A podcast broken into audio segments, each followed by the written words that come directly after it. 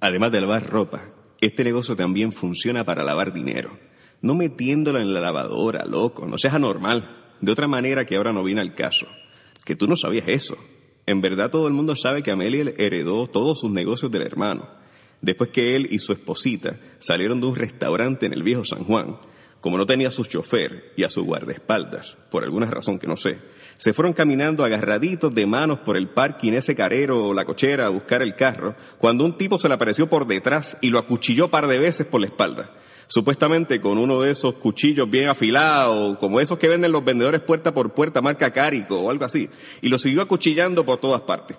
El hermano de Amelia gritó y gritó pidiendo ayuda, pero en el viejo San Juan, como en todos lados, nadie salió a ayudarlo. La cosa es que mientras el hermano de Amelia se desangraba, la tipa, la esposa blanquita de Guainabo, supuestamente le pidió al tipo, como en las películas, que le diera un puño en la cara para que el asesinato pareciera un asalto o algo así. Entonces el tipo le dio el puño a la blanquita y sin llevarse nada, cosa que salió en las noticias, se fue corriendo cuesta arriba por la San Justo hasta la Norzagaray y de la Norzagaray bajó por las escaleritas de la Perla tropezándose con un tecato Parking.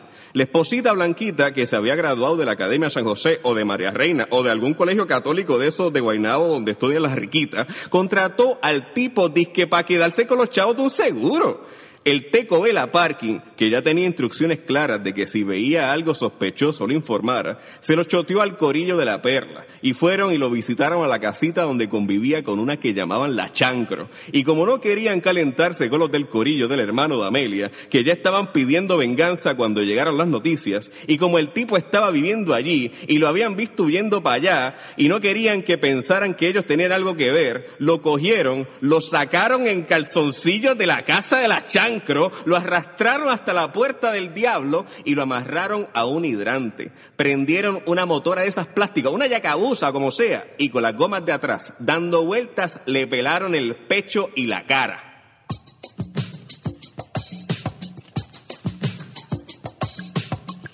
Muy buenas tardes amigos y amigas de Piedra, Papel y Tijera. Te saluda Rafael Josué Vega y nos sintonizas por el 89.7 FM en San Juan el 88.3 FM en Mayagüez y por internet nos encuentras en radiouniversidad.pr. También recuerda que nos puedes seguir en Twitter, en Piedra Papel, y si deseas escuchar alguno de los pasados programas, estos están en piedrapapelitijera.org y durante la tarde de hoy conversaremos con el escritor Giancarlo Villegas. Bienvenido Giancarlo, gracias por estar con nosotros. Gracias a ti por la invitación. Y estábamos escuchando un extracto de Osario de Vivos, que es tu primera novela y que la realizaste como parte de los requisitos para lograr el grado de maestría en creación literaria de la, de la Universidad de Sagrado Corazón. Sobre eso vamos a estar conversando. Y tú has comentado y has dicho que esto es una novela instalación. Y eso llama la atención. Antes de entrar en, otros detalles, ¿a, qué te refieres con esto? ¿Qué es una novela instalación? Bueno, la realidad, a diferencia de otro tipo de novelas en las que pues, se narra una historia, yo utilicé el espacio que brinda la novela. Imaginemos que estamos en un museo en el que el espacio eh, de una sala de exhibiciones pues se presentan objetos. Y yo veo los escritos eh, clásicos como La Charca o otros textos, eh, los veo como objetos. Y utilicé el espacio de mi novela para ubicar estos objetos, estos escritos, estos fragmentos de textos narrativos de otros autores y los ubiqué en ese espacio que me brinda la novela. Y más allá de, obviamente sigue siendo una novela como cualquier otra y se puede leer, pero eh, algunas personas pueden visualizar o, captar esos guiños literarios que, tengo con esos otros autores y pueden verle esos objetos. Es como el urinal de Duchamp, que en vez de, eh, obviamente uno entra en un baño, uno encuentra un urinal, pues la función es para orinar. Pero si uno lo ve fuera del baño y lo ven exhibido en una, en una sala de exhibiciones, pues ya el concepto de el urinal cambia. Y lo mismo, estos textos de dominio público, estos textos de otros autores, eh, al ubicarlos en mi novela, pues cambiaron completamente. Ya no son lo mismo, ya no es el mismo texto, ya no, ya no están en el contexto en el que estaban y al sacarlos de ese contexto tiene un significado distinto. ¿Cómo, cómo llegas a esto? O sea, ¿cómo, cómo llegas a ese concepto y cómo, cómo se da e, esa forma eh, de, desarrollar el texto en, ese contexto, por decirlo Pues la realidad es un viaje de estos, de estos viajes que yo me voy. Yo me voy en muchos viajes, en muchos de, los, eh, de las lecturas, en el sentido, por ejemplo, me encanta Jorge Luis Borges. Y esos viajes mentales que él se iba, eh, yo creo que lo he imitado, eh, tratar de, de, de resignificar o darle significados distintos a estos textos literarios que, también él leía y los reubicaba, o los reescribía o los, o los sacaba de contexto para, para ubicarlos en otro lugar. Y yo me fui a unos viajes míos, como tal, que de alguna manera u otra pues quería traer mis textos los textos que yo he leído, los textos que me atraen y quería ponerlos en otro contexto para que los lectores que me lean a mí pues absorban de alguna manera u otra esos textos que yo he leído. ¿Quiénes son esos escritores que de alguna manera llaman tu atención? Y bueno, ya sabemos que La Charca está ahí eh, en, uno de esos. La Charca es la, la principal obra, eh, La Charca es el urinal por decirlo de alguna manera, ciertamente. La charca es original, pero está Virginia Woolf, ahí está Mrs. Dalloway de Virginia Woolf, eh, está eh, Alfaro de Virginia Woolf también ahí metido, eh, de Jorge Luis Borges, pues también ya lo mencioné. Tenemos a Dino Busati, hay varios autores, eh, Pascual Duarte, la familia Pascual Duarte, por ejemplo, de, de Camilo José Cela. entre otros autores que realmente pues son tantos que, que, que le he robado porque dicen que los escritores eh, principiantes le toman prestado y los otros escritores pues les roban descaradamente a los autores que, que admiran y yo pues les he robado literalmente a muchos autores eh, de forma de admiración, no no para robarle como tal, de decir que son míos, sino de, de, brindarle tributo a esos autores. ¿Qué, ¿Qué, te llama la atención? Quizás que, que hay en común en, eso, en esos autores que, que te llamaron la atención o que te, te, gustan, ¿no? En tu carácter personal y bueno, y que los has utilizado también. La, este la realidad de esos autores, yo te diría que es ese enfoque en el humano, eh, más que en esas situaciones eh, eh, de, contar historias. Es la, parte existencial, el existencialista del ser humano. Y cómo estos seres humanos sobreviven en, el contexto de, la sociedad en la que les tocó vivir. La mayoría, Virginia Woolf pues me fascina en el sentido de la visión feminista, eh, la visión de mujer, y mis personajes son mujeres, eh, eh, son muchas mujeres, y ciertamente sin tocar a Woolf, tocar a una mujer sin tocar a Woolf, pues es imposible, yo diría. O sea, hay que, hay que leer a Woolf si uno quiere escribir sobre la mujer para poder llevar un mensaje o, representarla dignamente en texto. Osario de Vivos, ¿de qué trata esta novela? ¿Cómo, cómo se desarrolla? esa es una pregunta que me han hecho muchas veces. la realidad se desarrolla en un, Puerto Rico ficticio. me gusta aclararlo porque muchas personas piensan que estoy tratando de retratar a Puerto Rico tal y como es. Puerto Rico de alguna manera u otra ciertamente se retrata, pero es sobre Puerto Rico, de alguna manera u otra, eh, representado por estos tres personajes, eh, principalmente, que es la neo sagrada familia mía, que es María, Josie y Christopher, que es prácticamente eh, pues María, José y Jesucristo, que si fuera a nacer Jesús en estos tiempos, no nacería un pesebre, nacería pues en Puerto Rico, digamos, pues, un residencial público, un lugar humilde, eh, en un contexto bien humilde, en el sentido de, de, entiendo que ese es el nuevo pesebre. Si viniera a Puerto Rico, eh, Cristo nacería en ese pesebre. Y obviamente tiene muchos elementos bíblicos que, que incluyo una reescritura de la Biblia eh, que le llamo la, la, Biblia Redux. Pero ¿de qué trata? Pues realmente trata de, de estos familia puertorriqueña que trata de sobrevivir eh, la vida que le ha tocado vivir de alguna manera u otra en, un contexto en el residencial público ficticio eh, y cómo un cómo pues superan esas adversidades o se, se adentran más a los infiernos de esa, de esa adversidad que le tocó vivir. Pero tú dices que es un Puerto Rico ficticio, sin embargo, eh, cuando aquellas personas que de alguna manera lo, comentaste, y bueno, yo, yo estoy eh, en esa lectura también, no necesariamente identificamos lo, ficticio muchas veces y quizás todo lo contrario decíamos no es que esto no es ficción o sea muchas veces hay una realidad ahí. O sea cómo, quizás tú trabajas eso y o sea cómo, jugaste entonces con, pues, pues, ciertamente para desarrollarla la, la realidad es que eh, tengo que aclarar y, volver a aclarar que es ficción para que nadie se sienta aludido. Eh, porque eh, son son personajes puertorriqueños en Puerto Rico y es inevitable que identificarlos con, con algún contexto realista o un contexto real que la gente pueda, pueda verlo. Hay obviamente personajes de, de la cultura popular que pues así como me apropié de textos, me apropio de ellos para que los personajes hablen sobre ellos o hagan comentarios sobre ellos. Y es un poco difícil desconectarse por completo de esa realidad porque si no la gente estaría leyendo eh, palabras sueltas eh, que no podrían identificarse con ellas. Pero sí, es un Puerto Rico ficticio, eh, pero que ciertamente está más raro a la realidad, como el, el fragmento que leí pues muchas personas podrían identificarlo como una situación que han escuchado anteriormente.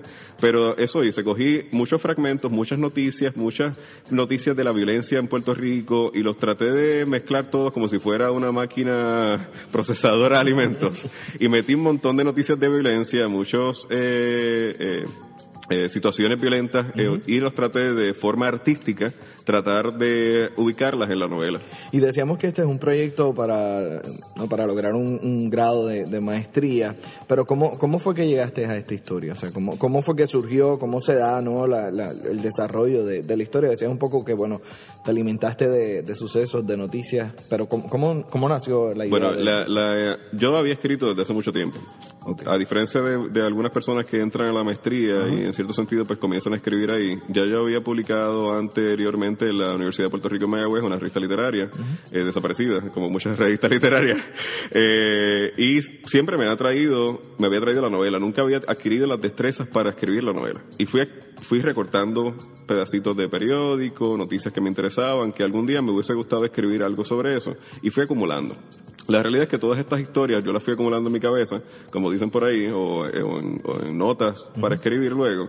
Pero principalmente, eh, mi esposa estaba estudiando Derecho aquí en la Universidad de Puerto Rico y tenía una asignación de, un, de creo que era de evidencia.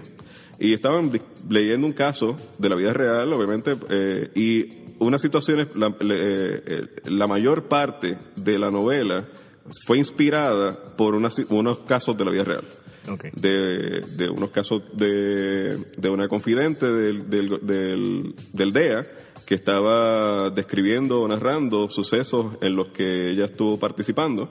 Y de ahí, pues, como que se encendió la llama de lo que es la trama de querer eh, escribir sobre eso. No me sentía eh, todavía cómodo tratando de narrar esa historia y realmente no quería narrar esa historia, porque esa historia pues obviamente de la vida real y quería inspirarme en, de alguna manera u otra. Y fui adquiriendo, pues mezclando conceptos. Pues mira, me gustaría también hacer una novela eh, que tuviera mucho intertextualidad. Una novela que tuviera, y fui mezclando y mezclando y mezclando cosas hasta que el, producto final, eh, pues es esta novela. Eh, Osario Vivo es una novela instalación como tal. Pero me inspiró en casos de la vida real, especialmente casos, casos de, de, de derecho, casos de leyes de, de, estudio como tal. Que también tú estás eh, desarrollando en, esa, pues ahora, área, ¿no? Ya estoy ahora mismo estudiando Derecho aquí en la Universidad de Puerto Rico, en la Escuela de Derecho, eh, pero ciertamente fue, estudié, eh, comencé a estudiar después que me gradué de la maestría. Okay. Pero, Osario de Vivos pareciera quizás una contradicción, no inclusive el nombre hablo en particular. ¿Cómo, llegas quizás a, este, a este nombre particular? Pues el, nombre, como muchas otras cosas de la novela, me apropié del nombre. Eh, es un, es una, una, cita textual de la charca. ¿okay? El padre Esteban está diciendo eh, que lo único que puede sanear este osario de vivos, refiriéndose a los puertorriqueños, es la fe.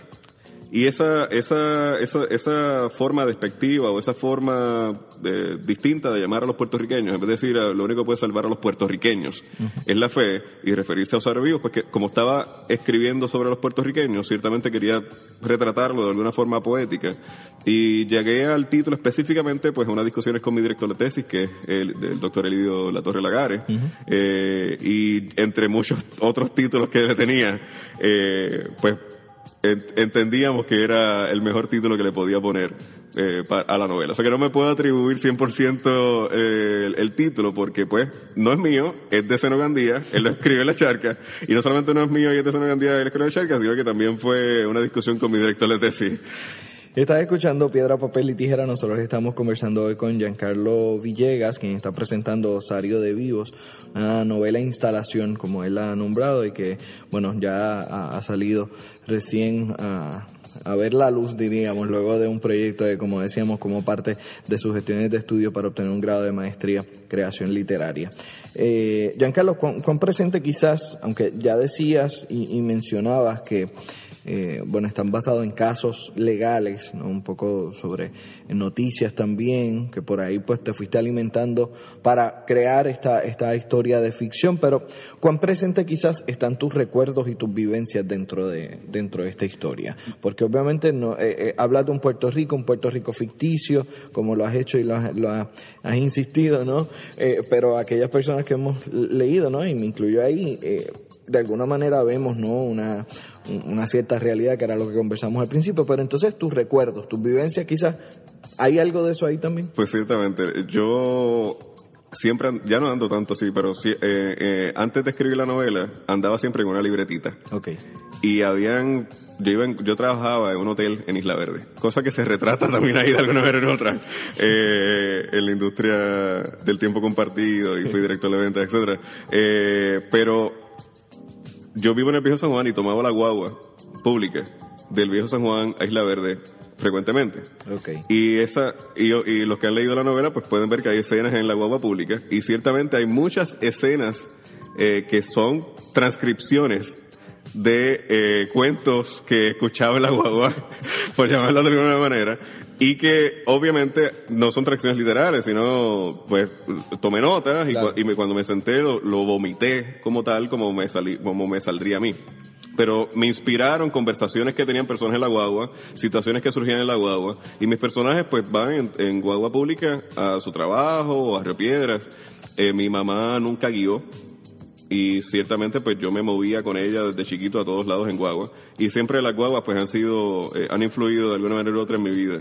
Eh, estudié en Mayagüez y tomaba la línea sultana de Río Piedra a Mayagüez fui atleta y tenía que viajar de, a cada rato eh, y no, no, podía coger PON con todo el mundo, a veces cogía PON, pero la realidad es que las guaguas públicas pues ciertamente han influido mucho en mí y son parte de mi vida. Y sin lugar a dudas son un espacio ¿no? donde la cultura popular se manifiesta de, muchas maneras y un lugar de muchas historias. Si uno quiere encontrarse con escuchar historias buenas y, y, sentir lo que está sintiendo el pueblo realmente, yo les recomiendo a cualquier político que se salga de del Capitolio de Fortaleza y que vaya y tome la guagua pública para que se sienta lo que el pueblo siente.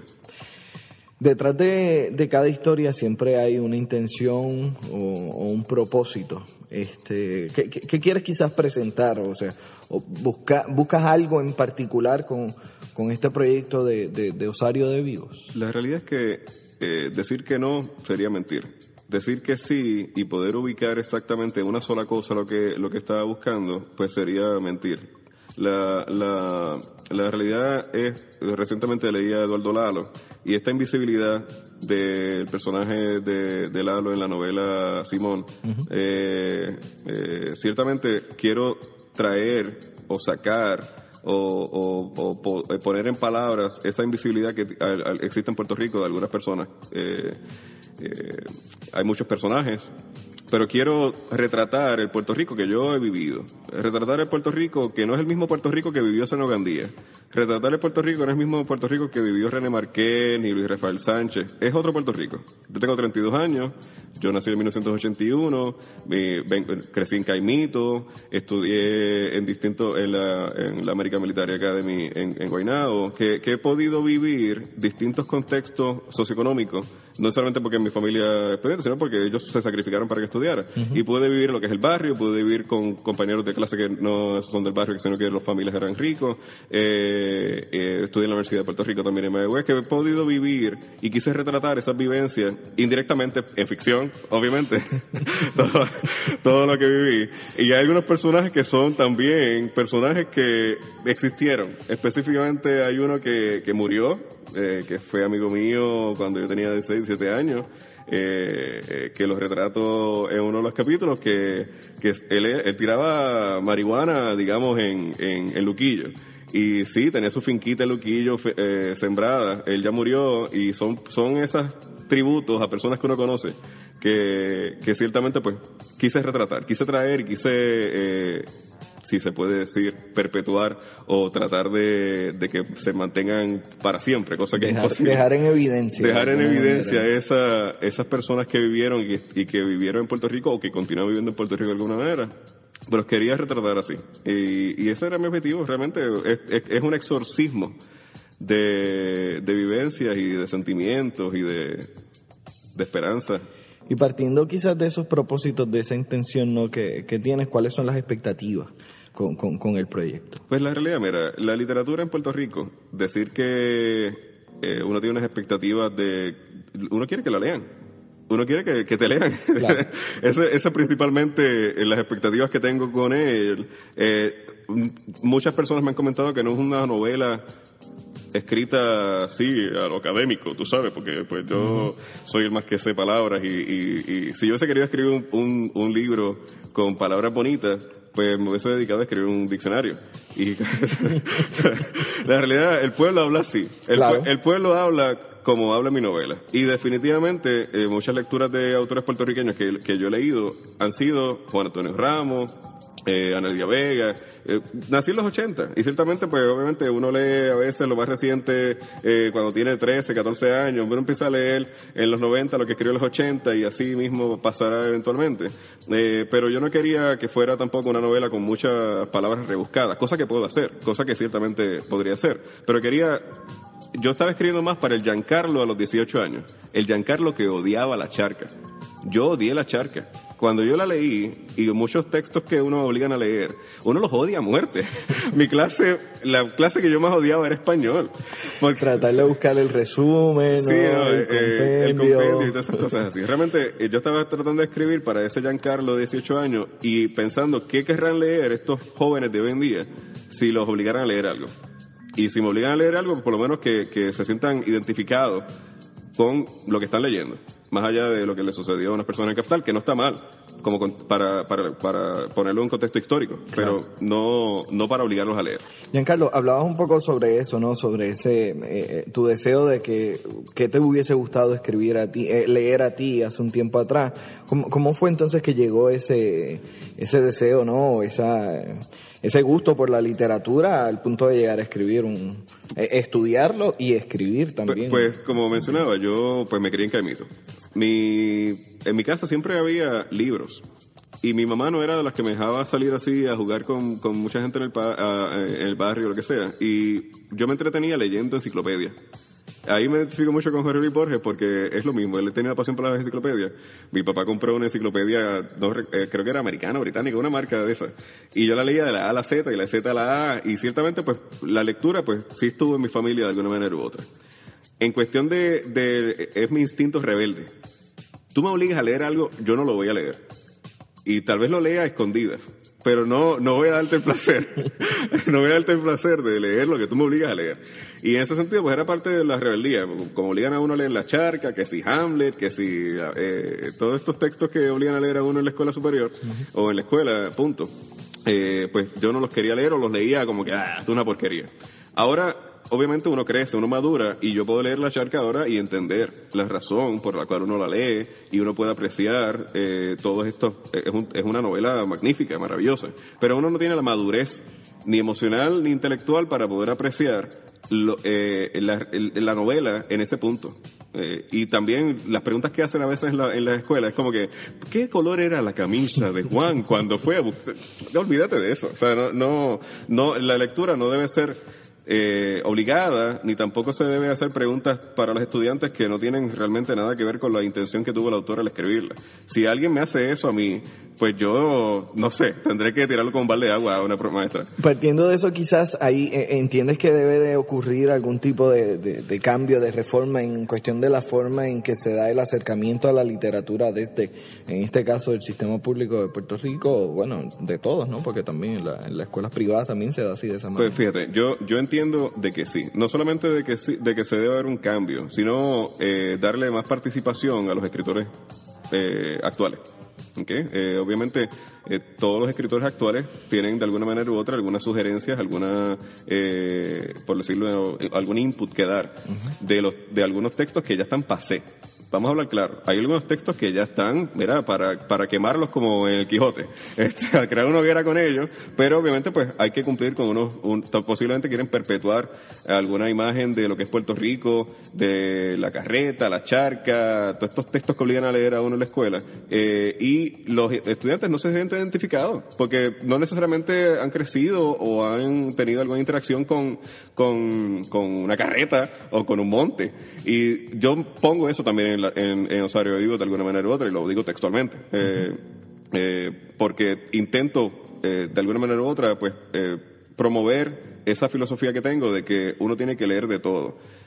¿Qué sucede? Los niños no, son, no están expuestos realmente en las casas a todo tipo de libros. Posiblemente los libros que dan en la escuela.